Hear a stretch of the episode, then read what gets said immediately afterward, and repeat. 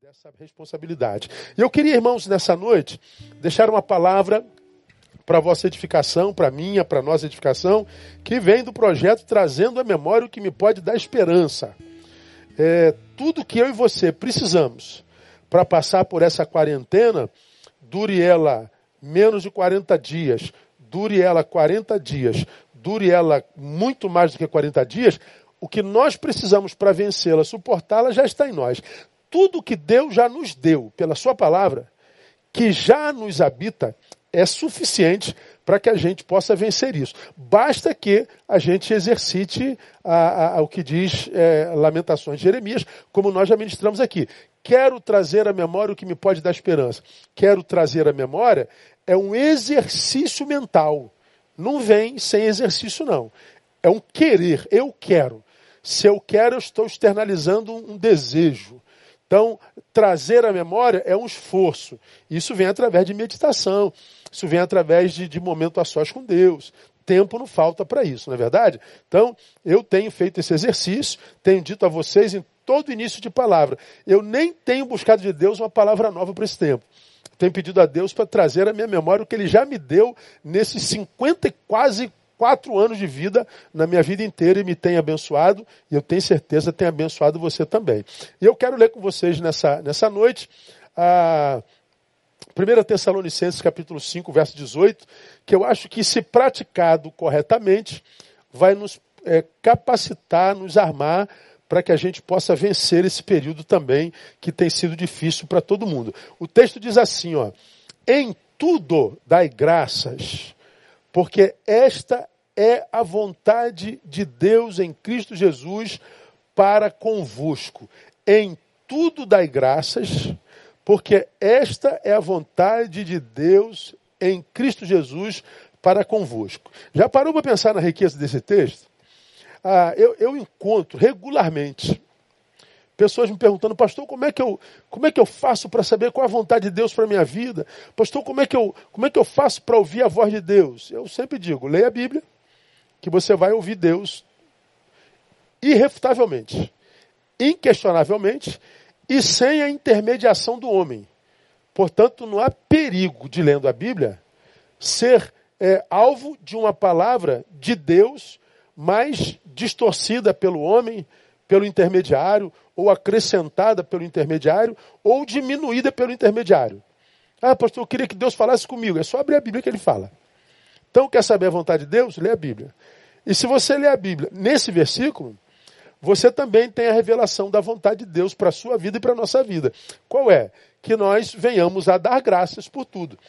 Ah, o que, que Deus está dizendo aqui? É que nós façamos da gratidão ah, não só uma prática esporádica na vida, mas que nós façamos dela um estilo de vida. É o que o texto está dizendo. O que o texto está dizendo é: o que, que eu quero para cada um de vocês? Que vocês façam da sua vida uma vida que passe pela existência, que cumpra o seu período na história com o espírito de gratidão. Que vocês façam da, da gratidão o que? O seu estilo de vida.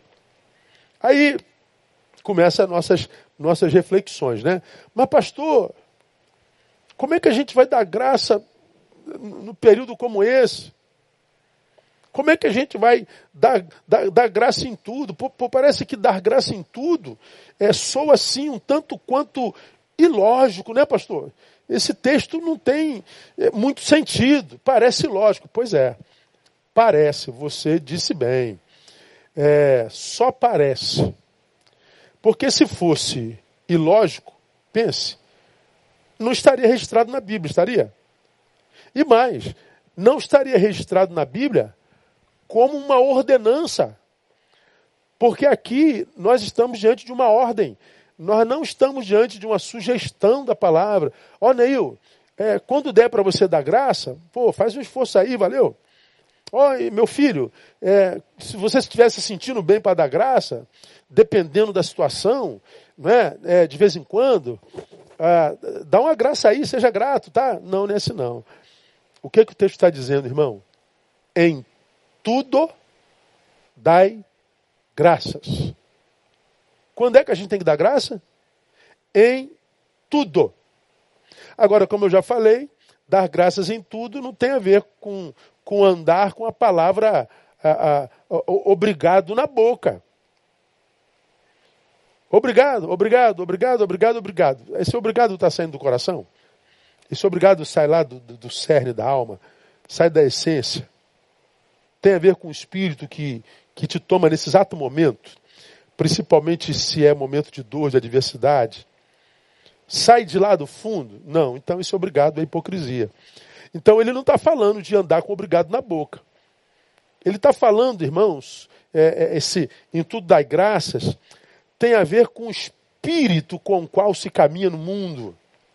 Tem a ver com a saúde do nosso olhar. Guarda isso. Dar graça em tudo tem tudo a ver com a saúde do nosso olhar. Ou seja, para onde eu olho quando o tudo pelo qual devo dar graça não me inspira a fazê-lo. Vou repetir. Em tudo dai graças. Não é a ordem? É. E quando esse tudo, pelo que eu devo dar graça, não me inspira a fazê-lo, é o momento da dor, é o momento da angústia, é o momento da quarentena, é o momento da prisão dentro de casa, é o momento em que a ansiedade começa a pegar. Tomar é o momento em que a gente tem vontade de chutar o balde e quer saber, vou para a rua. Quando é, para onde é que a gente olha? Quando esse tudo não nos inspira a dar graças. É, pô, pastor, a gente está preso dentro de casa.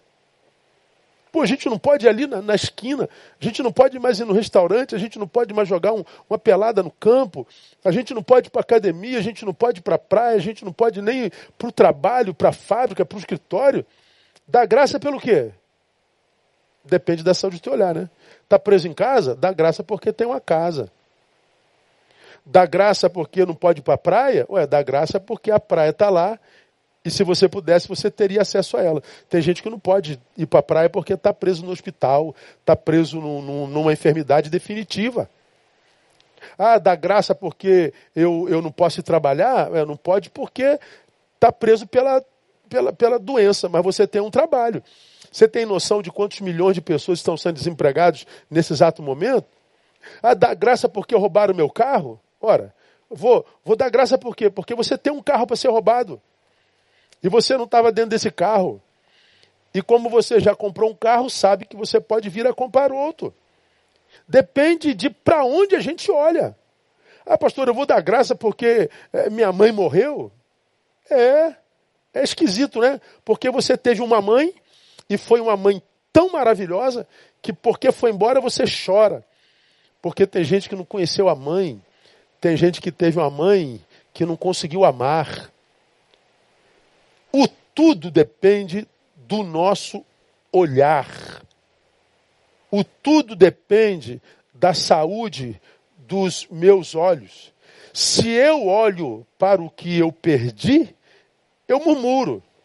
Mas se eu olho para aquele que gerou aquilo em mim, que me deu aquilo que eu perdi, eu vou entender, não, se ele me deu uma vez, ele pode me dar de novo. Como diria a vovó, né? Vão-se os anéis, ficam-se os dedos.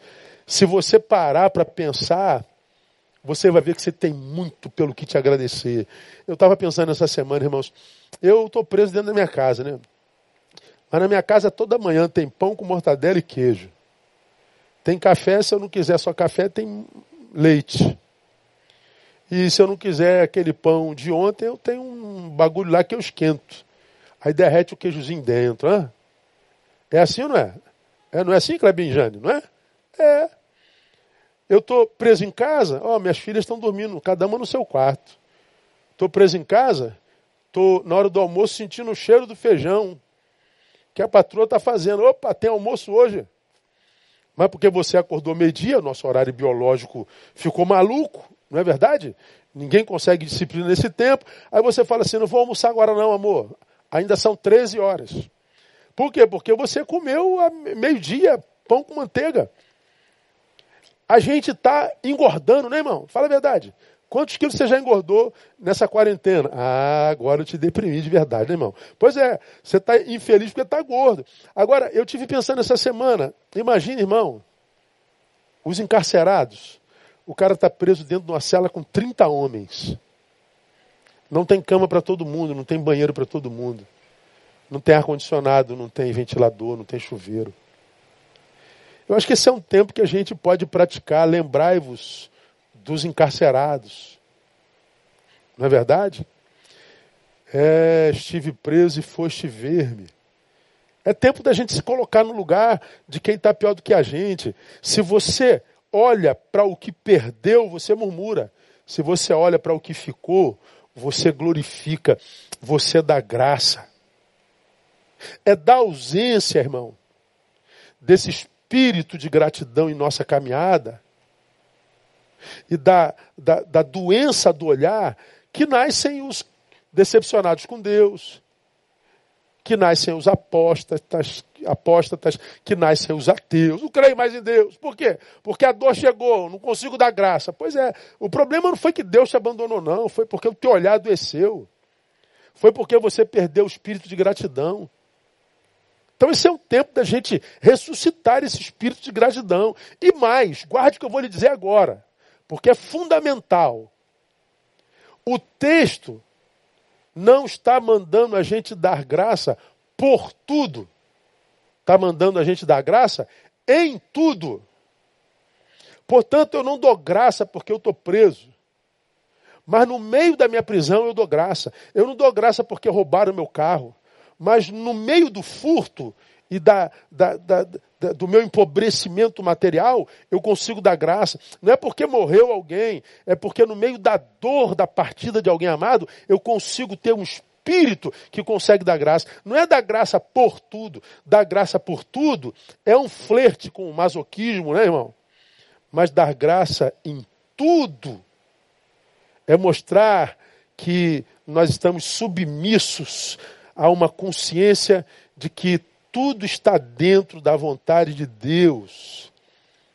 É mostrar, quando a gente dá graça em tudo, que nós estamos imbuídos, tomados, invadidos pela graça de ter uma consciência que é, reconhece que tem muitas vontades, mas a maior de todas as vontades é se submeter à vontade de Deus.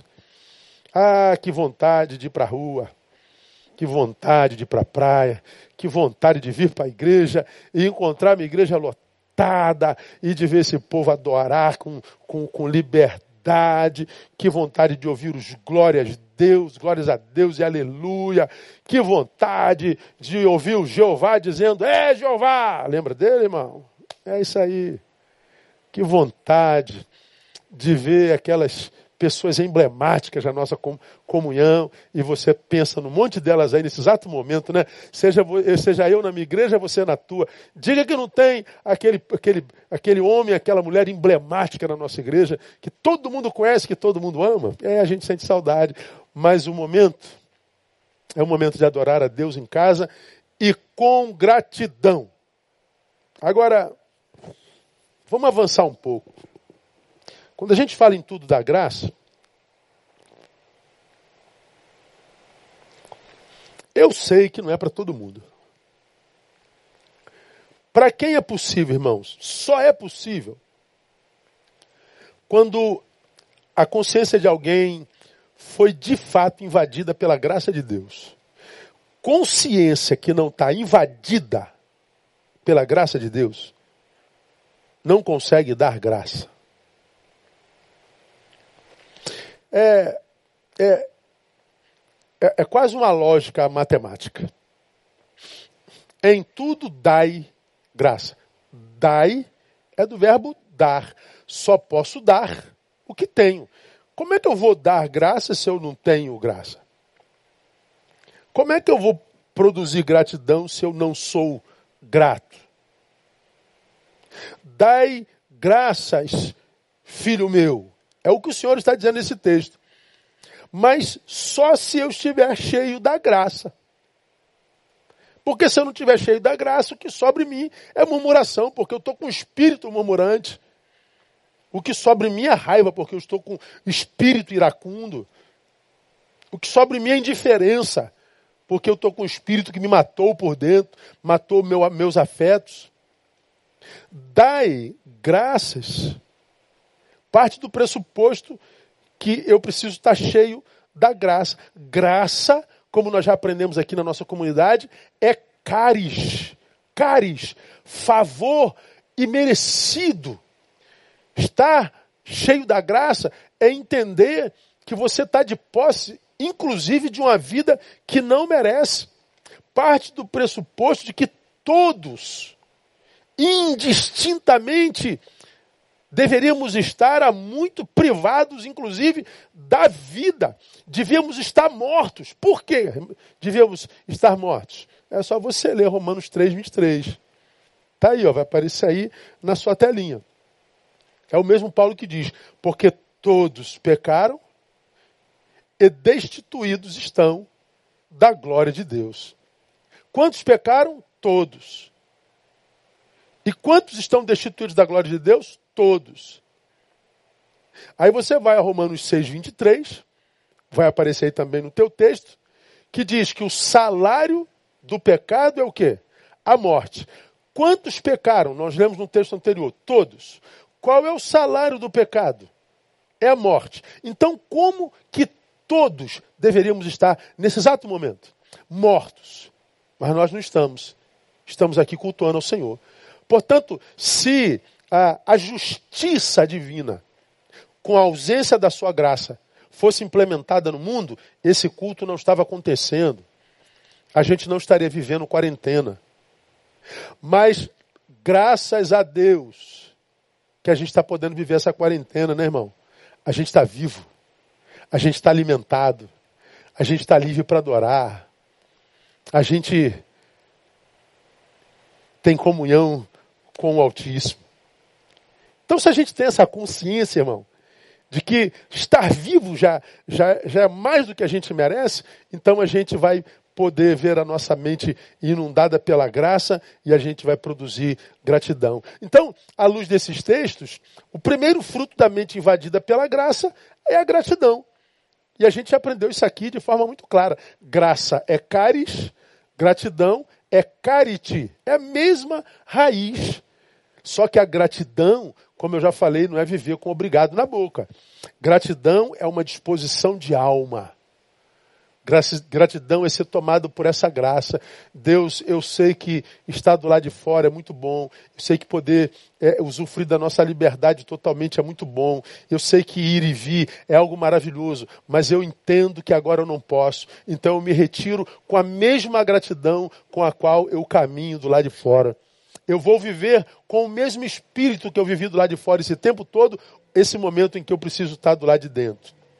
Aquele que só agradece pela qualidade do dia, aquele que só agradece pela qualidade é, do momento, esquecendo da própria vida, é aquele que ainda não está de fato possuído pela graça de Deus. É alguém que possui a graça de Deus, mas não está possuído por essa graça. Eu possuo, eu estou é, de posse dessa graça, porque eu estou vivo mas essa graça ainda não me possui. Então eu posso possuir a graça sem ser possuído por ela. Quem é o que passa pela vida, independente das circunstâncias, dando graças em tudo? Aquele que não só possui a graça, mas foi possuído por ela. E que você se permita ser totalmente possuído por essa graça, para que você possa dar graça em tudo, portanto, ser um adorador de fato e de verdade e continuar a ser achado por ele, porque ele procura quem dá graça, quem adora. Só é possível para aquele cuja mente foi invadida pela graça. Agora, por que que é possível dar graça em tudo? Porque é só por ela, só pela graça que nós conseguimos fazer da vontade de Deus a mais importante das nossas vontades. Como eu já acabei de falar aqui. Sem a graça que produz gratidão, a mente e o coração humanos ficam reféns de seus próprios desejos. O que, que eu quero dizer com isso, irmão? Se a graça não me invadiu, eu sou refém dos meus desejos. O que, que é isso? Ora, se eu não estou invadido pela graça, o meu desejo é no momento poder ir e vir. Como eu não posso ir e vir e sou refém dos meus desejos, eu não consigo dar graça. O meu desejo é, é, é ser famoso, mas eu não consigo ser famoso, eu não consigo dar graça no anonimato. O meu desejo é ser saudável o tempo inteiro, mas como a doença chegou, eu não consigo dar graça. O meu desejo é, o meu desejo é, mas como o meu desejo não foi feito, eu não consigo dar graça. O meu desejo é ser amado por todos, mas como teve alguém que disse que me odeia, eu sou refém dos meus desejos, o ódio dele me deprime. Você está entendendo, irmão? Como que nós, é, porque não amadurecemos no Evangelho e na graça de Deus, nós nos auto-sabotamos? Viver refém de seus desejos é um cárcere para a alma. Viver refém de seus desejos é um inferno para a vida. Ah, irmãos, como eu queria ser amado por todos. Mas eu não tenho domínio sobre o desejo e os afetos alheios. Então eu vou ter que aprender a conviver com o ódio do outro. Ah, eu gostaria muito de não ficar doente nunca. Mas eu sou parte de uma geração caída e vivo numa carne finita e limitada. Então eu adoeço, lamentavelmente.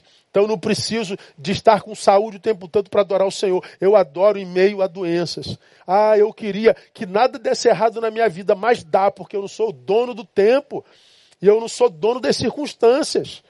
Eu sou refém das surpresas e das ciladas da vida. Se não deu certo hoje, eu dou graça mesmo nesse dia, porque eu sei que não há dor que dure para sempre, amanhã vai dar certo. Portanto, eu não sou refém dos meus desejos. Eu sou refém da graça de Deus. E quando a gente é refém da graça de Deus, irmãos, não há nada que pare a gente, não. Que dê errado, que odeie, que critique, que vá embora. A gente está debaixo da graça de Deus. E quando a gente está debaixo da graça de Deus, a gente não é refém do nosso, do nosso desejo e não vivemos nesse cárcere e nem nesse inferno. Por quê? Que é um, um inferno, é um cárcere ser refém do, dos nossos desejos. Porque os nossos desejos mudam o tempo todo. A inconstância é a marca maior dos nossos desejos e vontades. Ser refém desse desejo é, é um inferno mesmo. Por exemplo, a a gente está no auge do verão. Aí no Rio de Janeiro dá 50 graus. O que, que a gente passa a desejar? Ah, meu Deus do céu, né, cara? Quando é que vai acabar esse sol, né? Oh, meu Deus, quando é que vai chover um pouquinho para refrescar? Olha o desejo da chuva. Aí chega a chuva e chove uma semana, o que, que acontece com a gente? A gente reclama de novo. Ah, meu Deus do céu, vai chover a vida inteira, cadê o sol? A gente é assim, ó. Muda inteiro. Se a gente está trabalhando demais, meu Deus, estou trabalhando igual um burro. Não aguento mais esse trabalho, não. Aí a gente quer descanso. Aí vamos imaginar que você perca o, o trabalho e não tem mais onde trabalhar, está em casa. Aí você está cansado de não fazer nada. Aí você quer fazer alguma coisa desesperadamente. Se a gente está fazendo muito, a gente reclama. Se a gente não tem nada para fazer, a gente reclama também. Ah, passei uma experiência muito interessante esses dias. Atendi um, um jovem. O assunto não era esse. Ele veio falar sobre outra coisa. Mas depois ele tocou no assunto. Ele tentou fazer prova para sargento da, da aeronáutica. Está ah, aqui o Klebin, que é suboficial da aeronáutica. Ah, ele queria ser sargento da aeronáutica. Tentou um ano, dois anos, um monte de ano. último ano dele, Klebin, desesperado. E eu falei, você já sabe que tem que estudar mais do que estudou nos últimos anos todos. Você é capaz. Bom, ele passou. Aí ele veio compartilhar, pastor, eu passei. Cara, o cara estava numa alegria, mas numa alegria. Numa alegria, mas numa alegria, porque ele ia ser sargento da aeronáutica. Acabei de atendê-lo, o próximo horário era de uma pessoa que já era sargento da aeronáutica. E ele veio compartilhar comigo, pastor, eu não aguento mais a aeronáutica. Eu não aguento mais as Forças Armadas. Eu estou pensando em dar baixo, queria a opinião do senhor, queria um, um conselho do senhor. Eu falei, meu Deus, que, que coisa mais louca é o ser humano, né? Um está vibrando porque está entrando no lugar do qual o outro quer sair de qualquer jeito. Um, a luz do seu olhar, está entrando num céu que se tornou o inferno do outro e que por causa disso o outro quer sair. Ambos seres humanos, irmãos da mesma fé, mas que no momento estão vivendo sentimentos tão antagônicos, desejos tão antagônicos. Ser refém do seu desejo é um inferno, irmão. Ser refém do meu desejo é um cárcere. Na graça, tomado por esse espírito de gratidão, nosso desejo maior, nossa vontade maior é fazer a vontade de Deus, uma vez que sabemos que Ele é quem sabe o melhor para nós. Então eu preciso de desenvolver esse espírito de gratidão e me livrar de uma vez por todas desse espírito de murmuração que nos habita enquanto potencial a todos. Quando que é possível, irmãos, dar graça em tudo? Quando a nossa mente é invadida pela graça. Por que, que é possível, irmão, dar graça em tudo? Porque é só na graça que a gente consegue fazer da vontade de Deus a maior de todas as nossas vontades. Vamos terminar? Para que é possível? Para que nós entendamos que a nossa maior necessidade é viver na graça. Por quê? Porque a palavra diz que ela nos basta. Qual é a maior necessidade do homem, irmão? Entender que a nossa maior necessidade é viver na graça. E por que, que entender que a maior necessidade do homem é viver na graça? Porque a Bíblia diz que ela basta. Você lembra do texto de Paulo, irmão, 2 Coríntios ah, 12, de 7 a 10? Para que não me exaltasse demais pela excelência das revelações, foi-me dado um espinho na carne, a saber, o mensageiro de Satanás para me esbofetear, a fim de que eu não me exaltasse demais. Lembra? Paulo foi trasladado ao terceiro céu, viu coisas que nem a nenhum outro ser humano foi dado ver e ouviu coisas inefáveis, ou seja, que nenhum outro ser humano pôde ouvir. Nós temos a palavra revelada que está escrita no texto sagrado. Paulo ouviu essa palavra. Ele, ele viveu a experiência de um único ser humano. Então ele tinha todo direito, talvez, e razão de se exaltar. Ele esteve no terceiro céu. É onde entende se está o trono de Deus. Às vezes a gente sobe no monte, né? No montinho desse da vida aí, tem um período de oração, já desce soberbo para burro, achando que é mais crente do que quem não ora em monte. Tu imagina Paulo que esteve no monte do Senhor. Aí, Paulo volta dessa experiência fenomenológica, transcendental e única. E aí, por amor, Deus permite que ele seja tocado por um espinho. Para que toda vez que ele fosse tentado a se exaltar, porque a Bíblia diz que aquele que a si mesmo se exaltar será humilhado. Então, para que ele não vivesse a humilhação promovida pelo mesmo Deus que o levou ao terceiro céu, Deus permite que a sua fraqueza seja exaltada. Aí ele diz acerca da qual, do qual três vezes roguei ao Senhor que afastasse de mim. E ele me disse: A minha graça te basta. Sabe o que, que o, Senhor está dizendo para Paulo aqui, irmão? Você não precisa vencer espinho na carne. Pode continuar sendo tocado pelo mensageiro de Satanás até o fim da vida. Você pode viver com essa dor até o fim da vida. Você pode viver com essa sequela até o fim da vida. Você pode viver com, com, com essa limitação até o fim da vida. Desde que você viva tudo isso debaixo da graça. Você não precisa se livrar do que te tira alegria para ser feliz. Você pode viver, inclusive, com isso que te tira alegria, se você, ao invés de valorizar isso, mergulhar na graça. E você vai ver que a graça arrefece o poder disso na sua vida. O insuportável, seja lá o que seja isso, só é insuportável para quem abriu mão da graça de Deus. Porque não há insuportáveis para quem vive debaixo da graça. Porque foi ele quem disse que ele não permitiria que viesse sobre nós algo que fosse maior do que aquilo que a gente pudesse suportar. Ou seja, vocês, meus filhos, meus discípulos e amigos, nunca chegarão ao insuportável da existência. Por quê, Senhor? Porque o insuportável não existe? Não, existe. Tanto é que tem gente se matando por aí o tempo inteiro. Então por que, que a gente não chega ao insuportável? Porque a graça não deixa. Então não é porque o insuportável perde poder, é porque o insuportável é paralisado pelo poder da graça de Deus. Está dando para entender como é que a Bíblia é linda, irmão?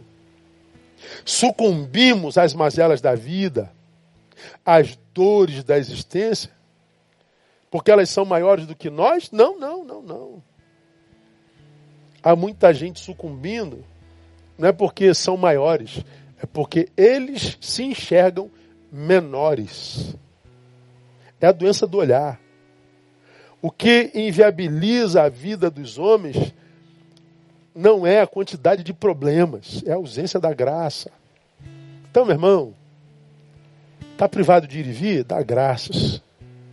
Você tem casa, você tem um quarto, você tem família, você tem suprimento e você tem promessa. Vai passar. Não há dor que dure para sempre, porque há um Senhor regendo a história. Então, aproveita a quarentena para despertar, ressuscitar o, adora, o adorador em si. Aproveita a quarentena para alimentar esse espírito de gratidão com o qual você tem que passar pela vida. E mata esse murmurador que quer te devorar, que quer te dominar e reger a tua existência. Mata esse adorador na raiz, porque você nasceu para adorar.